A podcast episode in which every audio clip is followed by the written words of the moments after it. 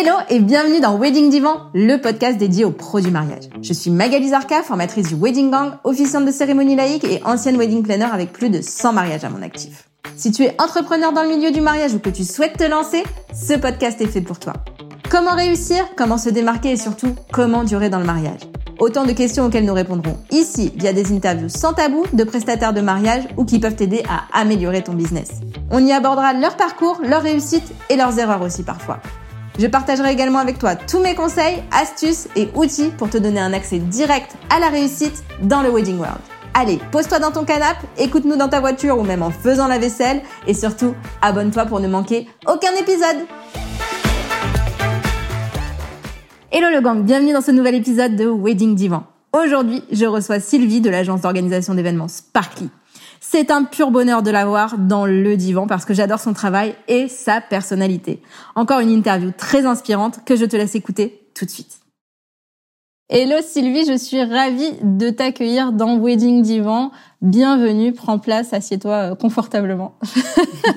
Salut Magali, merci beaucoup euh, bah, de m'accueillir. Merci pour son invitation. Je suis très contente et je suis bien installée au taquet. Alors bon, on est, on est en vrai chacune chez soi, mais je suis hyper contente parce que bah je te l'ai dit la dernière fois, euh, enfin par message. En fait, moi je te suivais depuis quelques temps, puis je trouvais que ton univers était super cool et tout j'aime beaucoup ton travail, c'est très très très beau et tout. J'aime aussi ton ton énergie et tout ça. Et en fait, le jour où j'ai vraiment apprécié encore plus ton compte, c'est le jour où tu as parlé de tes cheveux. Donc là, tu te dis, en fait, il y a vraiment un truc euh, avec le fait de parler quand même un peu de soi dans sa com, parce que parce qu'en fait, euh, bah du coup, je me suis reconnue en ce que tu disais, genre Tim Bouclé qui a pas assumé pendant des années, tu vois. Ah ouais, ça c'est cool. Euh, je te remercie de ce que tu me dis parce que euh, pour moi c'est c'est un peu compliqué parce enfin c'est un peu compliqué. J'ai toujours euh, eu à cœur de me dire voilà le compte Sparky c'est le compte pro et et je suis c'est pas que je suis pas à l'aise mais je trouve que c'est pas l'endroit pour enfin je suis pas en genre comme à montrer ma tête et à faire des face cam des choses comme ça. Je suis hyper admirative de celles qui arrivent à le faire et mais voilà, c'était pas vraiment mon créneau entre guillemets. Et, et c'est vrai que du coup, ben on s'est rendu compte que ben, c'est con, mais les stats n'ont jamais été aussi meilleures que quand euh, on, je montre ma tête, quand on montre l'équipe. Et, et c'est vrai que cette vidéo, euh, cette vidéo euh, de quand j'ai assumé mes bouclettes et que j'ai changé euh, et que j'ai changé un peu de look, bah du coup ça m'a un peu décomplexé sur le fait que bon bah allez on y va, il y a rien de grave et on s'en fiche et c'est comme ça. Et donc ouais, bah du coup merci de me partager ça parce que ouais la, la team bouclette elle a, elle a du coup elle a fait le job sur chez, chez pas mal de filles j'ai l'impression. Mais c'est ça. Et puis, bah, je suis complètement d'accord avec ce que tu dis. C'est quand même dur. Moi, je, moi, je le fais au quotidien, en fait, de montrer ma tête. Alors, au quotidien, en ce moment, pas trop, parce que je suis en pleine formation et du coup, je suis plus trop sur euh, les réseaux autant que je voudrais. Mais en fait, ouais, je me mets des coups de pied au cul tous les jours pour pouvoir me dire, allez, tu vas faire encore un reel avec ta tête, encore une, une story face cam et tout. Mais en fait, c'est ça, les gens, ils aiment, en fait. Ils aiment euh, te voir. en fait, plus on te voit, plus on sait qui tu es, et plus euh, tu vois, euh, bah, les gens arrivent à se reconnaître dans ce que tu fais, ce que tu dis. Et, là, ouais, pour le coup, ce truc-là, je me suis dit, ouais, cool. Enfin, en, plus, on a ça en commun, tu vois. bon, bah, parfait. Bon, c'est cool. Bref, c'était une petite intro euh, sur les cheveux et sur comment communiquer, mais c'est vachement intéressant. Et du coup, ben, pour les personnes qui te connaissent pas, est-ce que tu peux nous dire un petit peu quel est ton parcours et comment t'es arrivé dans le mariage? Tu me disais en 2018, du coup. Alors mon parcours, moi j'ai fait 10 ans de prêt-à-porter. Euh, j'étais chef, enfin j'étais d'abord acheteuse. Bon, je passais vraiment par la petite case, donc assistante achat, acheteuse et chef de produit pour ma dernière expérience, donc dans le prêt-à-porter en région parisienne. Donc pendant dix ans, je me suis éclatée dans mes missions. J'ai fait de super belles rencontres, j'ai fait des super beaux voyages euh, en termes de sourcing, de shopping et tout ça. Et à un moment, euh, je m'y retrouvais plus trop. Je m'y retrouvais, je m'y retrouvais plus dans le salariat. Euh, dans le côté euh, tu donnes. Pourtant, avec mes boss, j'ai toujours eu de, très bonnes, euh, très bonnes relations et de très bons retours. Mais ce côté que tu, tu donnes sans compter, mais finalement que ce soit toi ou une autre, bah c'est pareil finalement parce que t'es es un peu un numéro. Même si encore une fois humainement j'ai vécu de très bonnes choses, mais voilà, il y a, eu un côté où je m'y retrouvais plus. Et j'avais vraiment pas envie de devenir une de ces nanas qui qui continue à faire ce qu'elle fait, même si elle y croit plus. Voilà, moi j'ai besoin d'être animée par ce que je fais, j'ai besoin d'y croire. Je suis quelqu'un qui qui voilà, quand j'y crois, j'y vais. Moi, je peux aller éteindre n'importe quelle feu à partir du moment où j'y crois. Par contre, si j'y crois pas, euh, enfin, ça devient un peu compliqué. Et donc, au bout de dix ans, bah voilà, j'étais j'étais plus trop dans le truc, ou en tout cas, je commençais à me poser des questions. Et euh, l'entrepreneuriat, pour moi, ça m'a toujours un peu euh, fascinée. J'avais un regard très admirateur sur ces, tous ces entrepreneurs qui se lançaient, qui savaient pas combien ils allaient gagner à la fin du mois. Euh, je voilà, je, j'étais un peu. Euh, je, ça me fascinait dans le sens où, mais je me disais, mais comment ils font? Mais avec cette peur de, mais moi, je crois que je n'y arriverai pas. Et puis, bah, l'un dans l'autre, euh, l'un dans l'autre, je me suis écoutée et j'ai eu un déclic. C'est surtout mon entourage qui m'a qui m'a vraiment portée. Euh, en me disant mais l'événementiel c'est une évidence pour toi. J'ai toujours adoré euh, organiser, fédérer autour de autour de moi dans, dans mon milieu euh, perso. Et je me suis dit bah pourquoi pas le retranscrire au milieu pro. Donc voilà, donc c'est de là où en 2016-2017, eh ben voilà, j'ai dit à ma boss dans un an je ne suis plus là. Donc est-ce que parce que je lance ma boîte, est-ce que c'est à Paris, est-ce que c'est à Bordeaux? Parce que en même temps on a mis Bordeaux en route avec avec mon mec et les enfants. Et puis tout s'est fait assez rapidement. Donc voilà, j'ai débarqué à Bordeaux en juillet 2017 et j'ai lancé Sparkly en mai 18. Ok. Et, et du coup, euh, qu'est-ce que tu préfères dans ton, dans ton métier aujourd'hui et qu'est-ce que tu aimes le moins?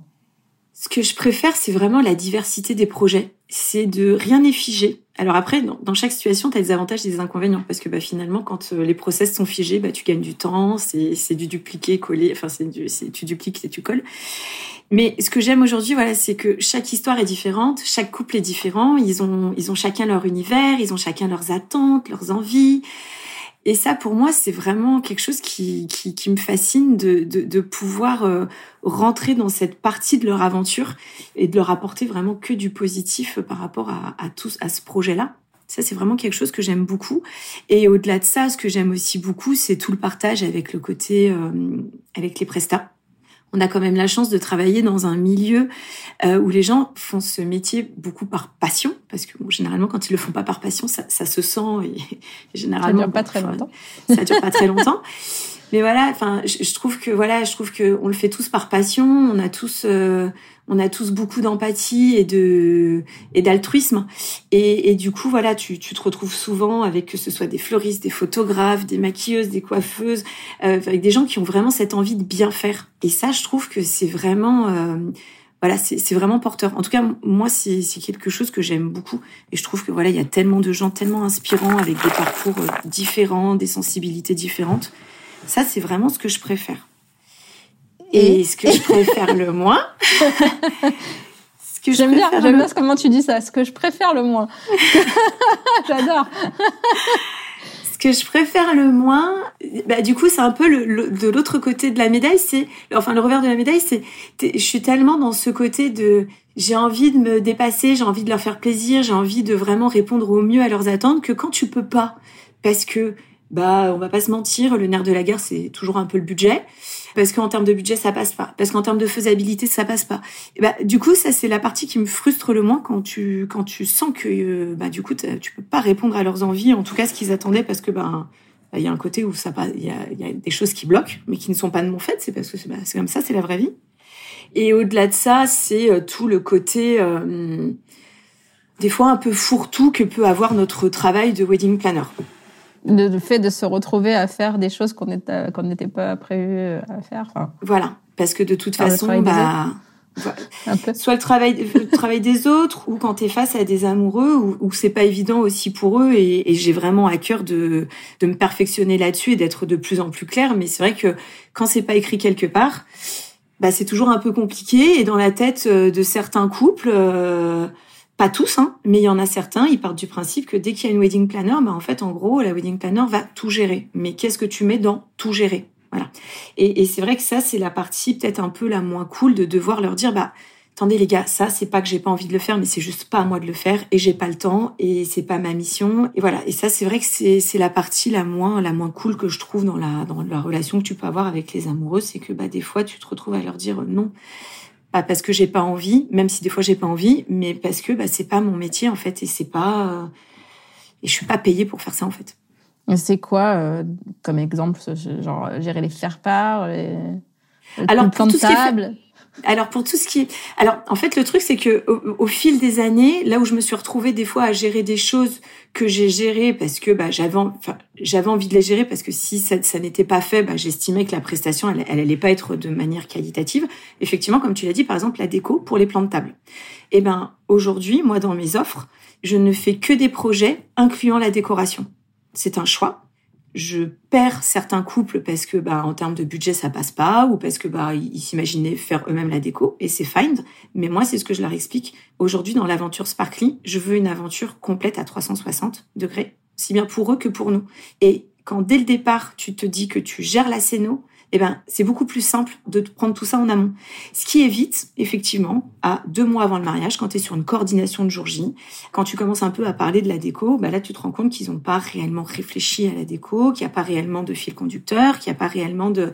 Ils savent pas ce qu'ils vont faire et tu te retrouves des fois... Enfin, moi, je sais que sur mes deux premières saisons, bah, des fois, je me suis retrouvée à, à chez moins 7 à devoir euh, imaginer toute la toute cette partie-là. Et puis bah en fait euh, enfin c'est pas c'est pas là où tu t'accomplis le plus quand tu travailles dans l'urgence quand tu donc voilà. Donc c'est plus dans ces choses-là où moi maintenant ma façon d'avoir rectifié le tir c'est de l'avoir ajusté à mes offres pour les accompagner d'une manière globale. Enfin voilà la démarche quand tu prends une wedding planner c'est de refaire de, de te simplifier la, la, vie au maximum. Bah je, je pars du principe que toute la partie scéno elle doit être inclue avec, elle doit être jumelée avec la coordination, avec l'organisation pour que justement ce soit le plus simple pour euh, pour eux et pour nous et, et, éviter de se retrouver avec des missions un peu euh, des missions un peu fourre-tout. Ouais, je comprends. Et du coup, tu fais combien de mariages par an euh, maintenant?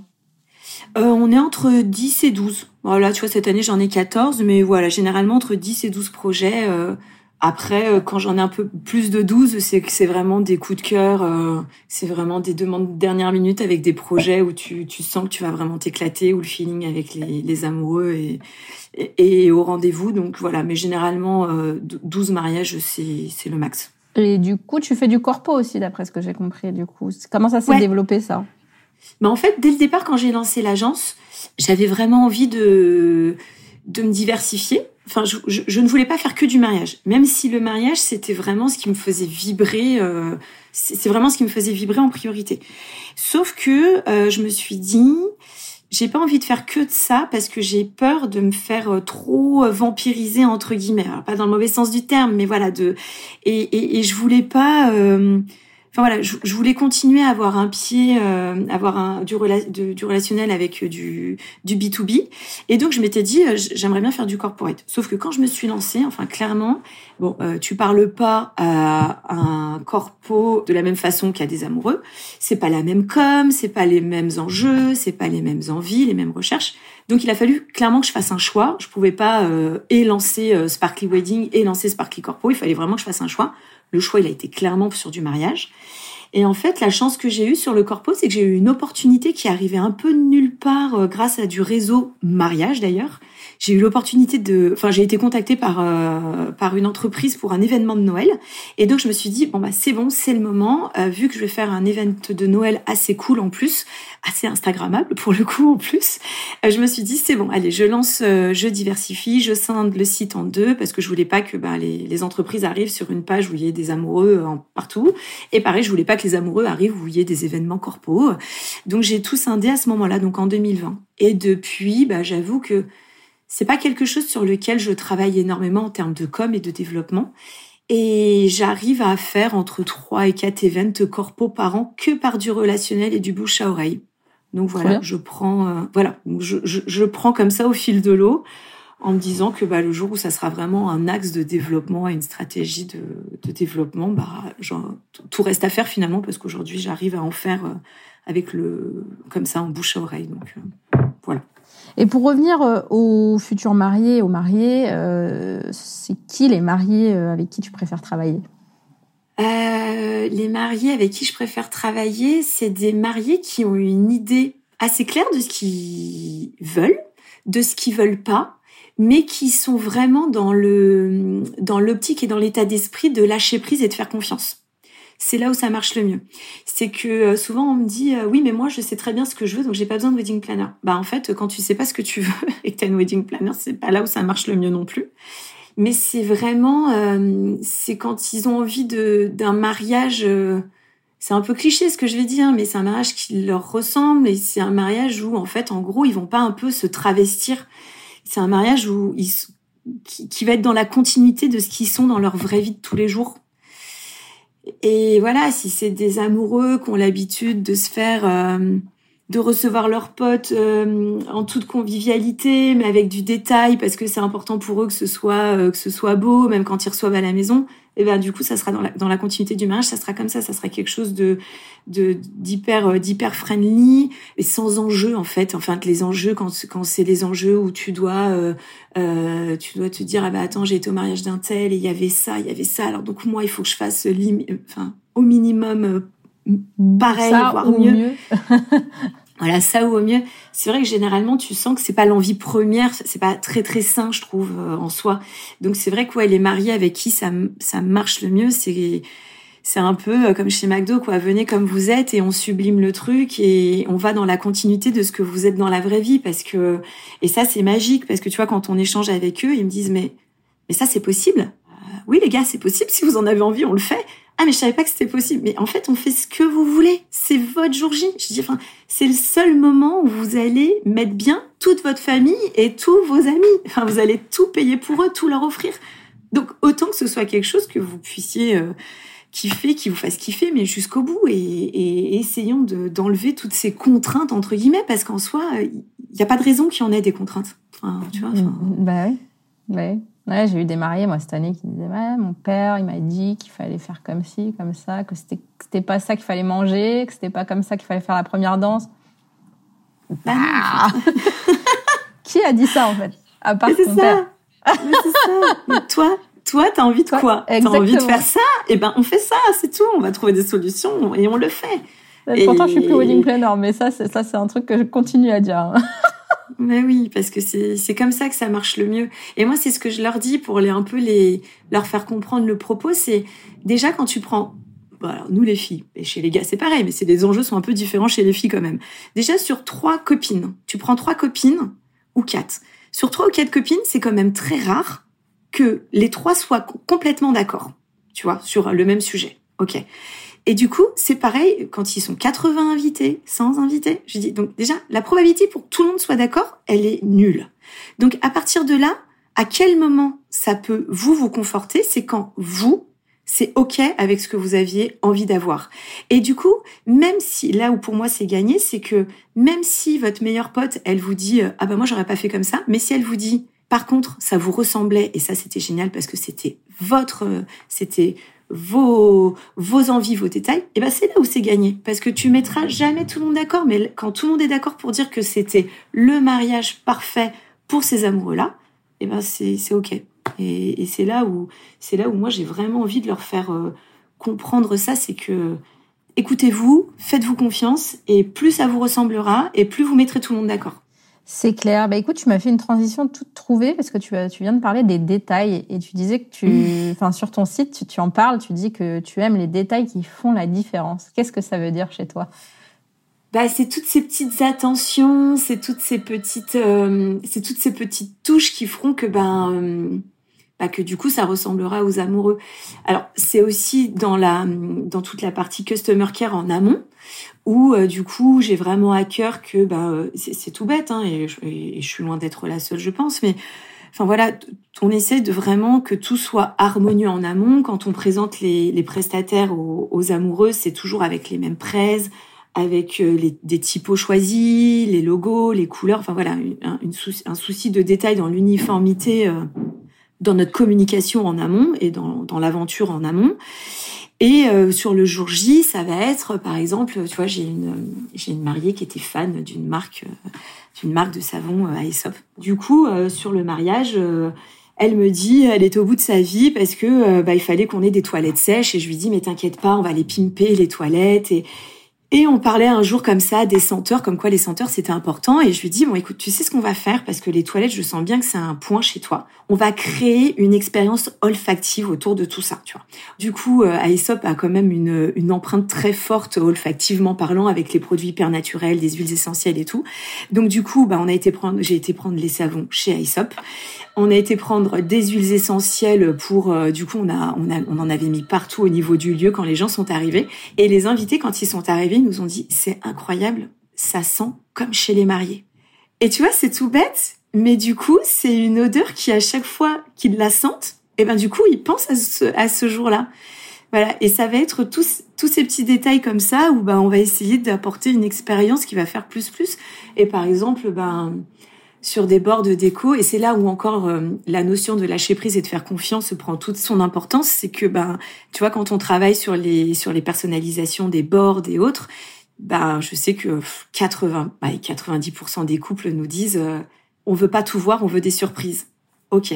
Bon, bah du coup, euh, qu'est-ce qu'on va essayer Qu'est-ce qu'on va essayer de leur mettre en surprise tu vois, il y a une fois, on a mis, on a mis les surnoms des, euh, les petits noms que les amoureuses donnaient au lieu de mettre les, les noms en gros. On a mis les surnoms avec une petite astérix et l'astérix se renvoyait à leur prénom. Voilà, c'est tout, c'est tous ces petits détails-là qui font que on, on, aime se dire comment on peut personnaliser au max euh, toute l'aventure pour eux, quoi. J'adore, j'adore l'histoire des toilettes. Trop bien. Est-ce que tu as fait euh, des erreurs au début de, ton aventure entrepreneuriale que tu pourrais partager avec nous pour que celles et ceux qui nous écoutent ne, fassent pas les mêmes? Euh, Peut-être que celles que... Alors j'en ai fait plus d'une, hein, ça c'est sûr. Peut-être que celles qui si j'avais travaillé un peu plus sur moi au départ en termes de peut-être développement personnel, prendre sa place, être légitime avec tout ce qu'on connaît, le syndrome de l'imposteur, et gna gna gna gna, mhm. c'est peut-être prendre un peu plus de recul et euh, savoir dire non. Ok. À, des, des couples qui te ressemblent pas, par exemple? À des couples qui me ressemblent pas, à des projets, euh, à des projets, euh, à des projets quand euh, quand quand t'as des prestataires qui qui, qui te présentent des projets et du coup t'es avant même de, de regarder le projet t'es déjà en mode ah oui oui mais trop bien. Et puis finalement quand le projet arrive et quand quand ça devient plus concret bah tu t'y retrouves pas vraiment ou et là, tu te dis, bah ouais, mais Sylvie, euh, arrête de dire oui tout de suite sans, sans prendre le temps de, parce qu'après, tu te retrouves dans des situations qui sont inconfortables euh, et pour les uns et pour les autres. Et, et c'est vrai qu'il y a des fois où je me suis mis vraiment dans le mal humainement parce que bah, je voulais pas décevoir la personne en face de moi. Mais finalement, si je m'écoutais pas et que j'allais au bout du projet, bah, c'était au final un projet qui allait pas me ressembler, sur lequel j'allais pas pouvoir communiquer. Et, et du coup, ouais, c'est quelque chose que, et avec des couples aussi, où c'est important de, c'est important de s'écouter parce que, bah, mine de rien, c'est, il y a beaucoup d'humains dans, dans notre travail. Il y a, il y a beaucoup d'humains, il y a beaucoup de relationnels. On travaille avec de l'émotionnel. Et quand, pour X raisons, ça passe pas, quand tu as un petit trigger qui vient te, te chatouiller le ventre à chaque fois que tu as une discussion avec un couple, ben faut se poser, faut savoir se poser euh, les questions. Et tu vois, c'est drôle que tu m'en parles, mais je sais que là, pour la première fois euh, depuis la création de Sparkly, ben, je me suis retrouvée à, à, stopper l'aventure avec un couple d'amoureux qui était mais adorable, mais avec qui je sentais bien que la, la relation de confiance, elle s'installait pas comme il fallait qu'elle s'installe. Le lâcher prise, il n'était pas au rendez-vous. Et moi, et eh ben en fait, dans ce genre de situation, bah plus tu veux bien faire et moins tu fais bien. Et voilà. Et là, je me suis dit, bah ok, c'est pas grave, c'est comme ça. Je je suis pas la bonne et j'ai pas envie de continuer dans, dans ces conditions parce que si pour moi c'est pas c'est pas au max, bah pour elle, pour eux, ce sera pareil. Donc voilà, j'ai eu une conversation que j'aurais jamais pensé avoir avec euh, avec une amoureuse et j'avais l'impression de faire face à une rupture une, rupture. Alors c'était une rupture en soi, mais c'était une rupture pro parce que bah voilà, on est quand même dans le cadre du travail, mais aussi une rupture euh, relationnelle et j'étais très partagée quand on quand on s'est quand on a convenu d'un commun accord que bah effectivement le mieux c'était de stopper. J'étais partagée entre le fait que bah c'est triste parce que tu commences pas une, aventure pour la stopper. J'étais aussi partagée sur le fait que bah c'était un peu un échec entre guillemets, mais après très vite cette satisfaction de se dire que bah ouais mais tu t'es écouté, tu t'es fait confiance et t'as peut-être rompu un contrat mais tu l'as rompu dans de bonnes conditions et tu l'as rompu en étant fidèle à ce que tu sais faire en accompagnement, en, les accompagnant jusqu'au bout. Donc finalement, eh ben c'est pas euh, c'est pas un échec, loin de là. Et tu vois, même les filles de la team euh, me disaient euh, mais bravo, ça y est, t'as réussi à, dire les choses, t'as réussi à voilà. Et donc là, tu te dis bon bah ok, c'est pas toujours comme on l'imagine, mais des fois t'as des t'as des t'as des t'as des petites victoires sur sur des sur des échecs ou sur des ah mais l'échec c'est pas un gros mot. Hein. Voilà, l'échec c'est pas un gros mot. L'échec, ça aide, ça aide à, grandir en fait. Je pense que c'est très français pour euh, pour le coup de, de, dire que voilà l'échec c'est difficile et tout ça. Oui, bien sûr, mais c'est en fait c'est grâce aux échecs et aux erreurs que tu fais que tu que tu ne reproduis pas après et que tu grandis en fait. C'est ça, c'est ça. Donc voilà, c'est plus une expérience. Euh, c'est plus une expérience qu'un échec. Donc voilà, donc ça c'est. Euh, Exactement exactement. Ok, super. Écoute, on a fini avec les questions que je t'ai envoyées, mais je sais pas si tu as déjà écouté un, épisode euh, chez moi, mais je, pose toujours des questions que je n'ai pas envoyées juste à la, fin. oui, oui, oui, je, oui, oui. Donc, je, je me mentalise, je respire un grand coup et on y va. Ça va bien se passer. Essaye de, voilà, d'être rapide, concise et puis de, de, voilà, de, de pas trop réfléchir. Qu'est-ce que tu as appris sur toi depuis que tu t'es lancée? Eh ben, j'ai appris que euh, quand je voulais, je pouvais. Et que j'étais quelqu'un de capable et que je me suffisais. Voilà. J'ai fait beaucoup de travail euh, et c'est toujours, et je continue toujours à en faire. Mais avant de me lancer, j'ai fait beaucoup de développement personnel. Je me suis intéressée à pas mal de livres, à pas mal de, et j'avais l'impression que ça m'avait beaucoup aidé. J'avais l'impression que ça y est, c'était bon, j'étais blindée, j'étais euh, prête à, lancer ma boîte, à, rentrer dans le milieu de l'entrepreneuriat. Mais en fait, c'est surtout une aventure humaine qui t'a, qui qui t'apprend énormément sur toi. Et ça, je trouve que c'est vraiment, euh, ça, c'est vraiment incroyable. Et, et voilà, si j'ai appris quelque chose, c'est que ben, voilà, j'ai appris à essayer de me faire confiance et à me dire que ben, quand je veux un truc, je me donne les moyens et généralement j'y arrive. Trop bien. Est-ce qu'il y a un conseil d'entrepreneur qu'on t'a donné et qui te servira toute ta vie? Euh, le truc sans cliché qui te dit euh, le l'entrepreneuriat ce n'est pas un sprint c'est un marathon. Euh, ouais mais t'as juste envie de leur dire les gars moi quand je quand tu te lances on est toutes pareilles t'as qu'une envie c'est de signer c'est d'être vite rentable de vite te t'enlever cette épée de Damoclès de mon dieu je vais pas gagner d'argent je vais me retrouver à faire un double métier ou autre et c'est vrai que ça, du coup, je l'ai, je l'ai appris, mais euh, au bout de deux, ans, quoi. Une fois que tu t'es un peu euh, usé à, à, toujours, toujours, toujours, toujours, t'as pas fini, t'as, t'as pas mis en place une idée, que t'en as une autre qui arrivait, ça et ça et ça. Et puis au bout d'un moment, tu dis bon, euh, là, ok, on va peut-être faire le point pour faire un bilan, pour voir où on en est et pour pour un peu prioriser, pour mettre des choses en place au lieu de courir partout parce qu'effectivement en fait, plus tu donnes et potentiellement plus tu donnes et plus tu peux donner. C'est sans fin, vraiment c'est sans fin. Donc si si t'arrives pas à te préserver un petit peu euh, dès le départ et à prendre un peu de recul, ben ça peut être vite, peux vite te brûler les ailes, je pense. C'est clair. C'est quoi la réussite pour toi? C'est d'être heureuse. C'est d'être heureuse et épanouie. Honnêtement, et puis d'être, euh, enfin, c'est d'avoir ce, ce, sentiment un peu de liberté c'est de se dire, euh, bah ok, tel projet, il me convient, j'y vais. Et je sais que je vais en chier, je sais que je vais taffer jusque pas d'heure, mais c'est pas grave, parce que je suis alignée et il me convient. Et à contrario, c'est de se dire, d'avoir, d'avoir cette, cette liberté de se dire, bah ouais, votre projet, il a l'air cool, mais moi, je m'y retrouve pas, ou il y a quelque chose qui fait que ben, je suis un peu plus euh, frileuse, et s'écouter et se dire, bah, c'est pas grave, c'est que c'est pas pour moi. Et c'est fine, c'est ok. Enfin, il y a plein de, donc ouais, ça c'est c'est ouais, pour moi être euh, la réussite, c'est ça, c'est d'être euh, d'être vraiment libre euh, et heureuse dans ce que tu fais parce qu'en vrai, tu peux pas te dire tu peux pas te dire ouais, je suis heureuse dans ma vie perso quand tu passes 90% de ton temps au taf. Enfin, j'exagère peut-être un peu, mais 70 ou 60% de ton temps au taf. Donc si ton c'est pour ça pour moi c'est un, un c'est une, une, globalité quoi. C'est vraiment être aussi bien dans sa vie perso que pro parce que tu peux pas mettre ta vie en parenthèse pour profiter uniquement des moments perso quand dans le pro ça va pas quoi. Et du coup, tu as réussi aujourd'hui, tu penses? Bah la chance que j'ai aujourd'hui, c'est que vraiment euh, Sparkly, c'est un peu mon troisième bébé, tu vois. et, et aujourd'hui, Sparkly, c'est bah, il fait un peu partie intégrante de la famille. et tout le monde l'accepte et tout le monde le, le vit un peu à sa façon.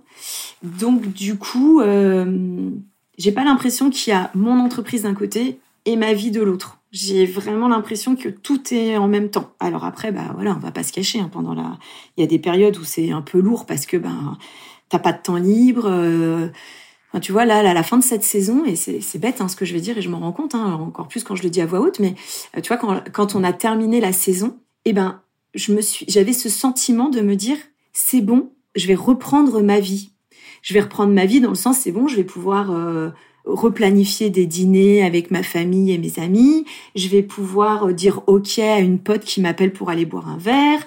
Euh, et, et en fait, je me suis dit, mais Sylvie, en fait, genre, les quatre mois de saison où tu as l'impression que ta vie, euh, c'est pas ta vie, en fait, c'est ta vie. c'est bête ce que je dis, mais et là, je me dis, en fait, c'est là, il faut vraiment que, et c'est là où j'ai dit aux filles, à la team, je dis, non, en fait, vraiment, l'année prochaine, il faut que on, anticipe, on, se blinde plus en amont pour que quand on est en saison, moi personnellement, Sylvie Paten, j'ai pas l'impression d'être que sparkly et de continuer à faire d'autres trucs. Parce que là clairement euh, sur les dernières années euh, et puis même tu vois à la maison ils le savent tu vois. Même mon mec il dit aux enfants non bah là de toute façon maman euh, faut pas lui voilà là vous oubliez maman là elle va être en event. Et tu vois et, pour moi jusqu'à présent c'est pas que c'était ok mais ça m'allège et là, vraiment, j'ai tilté.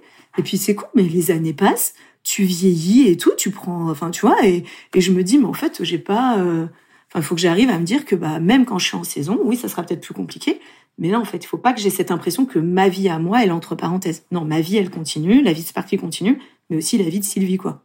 Et ça, c'est, euh, ça va être un challenge. c'est clair. Qu'est-ce que tu aimes que tes clients retiennent de toi? La, ce que j'aime qu'ils retiennent de moi, c'est le côté, euh, bah, généralement, c'est, c'est, c'est l'aventure humaine. C'est le fait que euh, la disponibilité et, euh, la confiance et la, relation humaine qui, euh, s'est installée.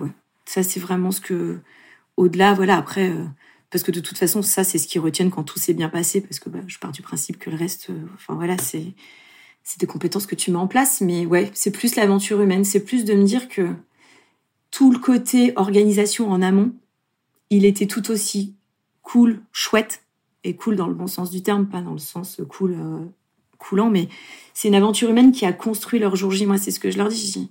Mais vous vous rendez compte quand vous passez un an et demi à organiser votre mariage et que chaque étape est un calvaire en mode euh, ah mais vivement que le mariage arrive parce que là ça a été un enfer de faire ci de faire ça. Oh, je dis mais tu te rends compte l'état d'esprit dans lequel tu es pour le jour de ton mariage? Et on parle d'une journée qui passe tellement vite. Alors que moi c'est ce que je leur dis, je dis plus l'aventure en amont elle est elle est elle est belle, elle est bienveillante, elle est et c'est vraiment que du positif.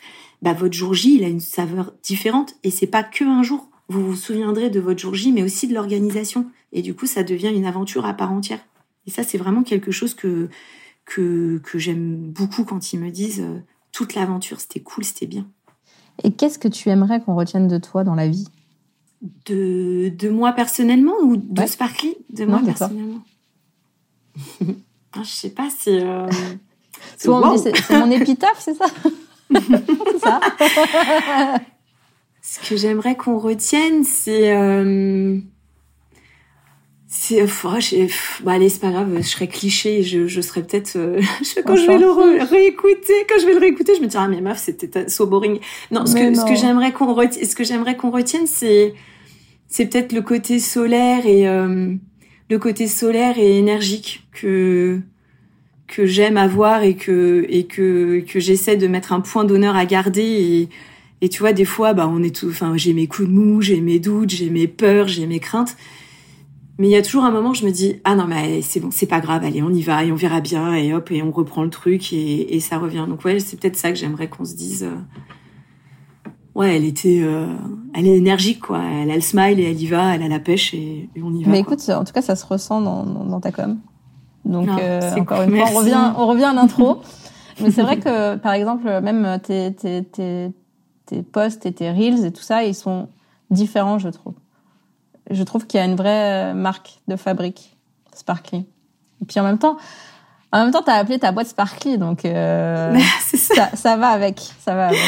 Ça va avec. Bah merci parce que c'est vraiment précieux ce que tu me ce que tu me dis et je te, je te remercie parce que c'est vrai qu'on est toutes euh, un peu en mode bah vraiment euh, essayer de garder sa ligne euh, et de, de, se différencier, mais pas pas de se différencier dans le mauvais sens du terme, mais juste de d'essayer de, rester soi et de garder des codes qui te ressemblent sans trop essayer de te perdre. Et c'est vrai que ouais, c'est euh, c'est précieux ce que tu me dis, donc merci beaucoup parce que c'est toujours quelque chose qui où c'est t'as jamais t'as jamais l'impression que c'est vraiment du de l'acquis quoi. Bah moi je le pense, je le pense et ça se voit, voilà. Mmh. Merci. C'est très recherché et, et, en même temps euh, très euh, spontané, je trouve. C'est un, un, un doux mélange. En tout mmh. cas, merci beaucoup et puis je te dis à très vite sur Bordeaux, sur Paris alors. Ben oui, avec grand plaisir. Merci beaucoup Magali et puis bah plein de bonnes choses, plein de bonnes choses pour la suite. Toi aussi. Merci. Bye. Et voilà le gang, j'espère que cet épisode t'aura plu autant qu'à moi. Pour faire connaître le podcast, il suffit que tu le partages autour de toi et que tu me laisses 5 étoiles sur Apple Podcast ou Spotify. Je te dis à très vite pour le prochain épisode.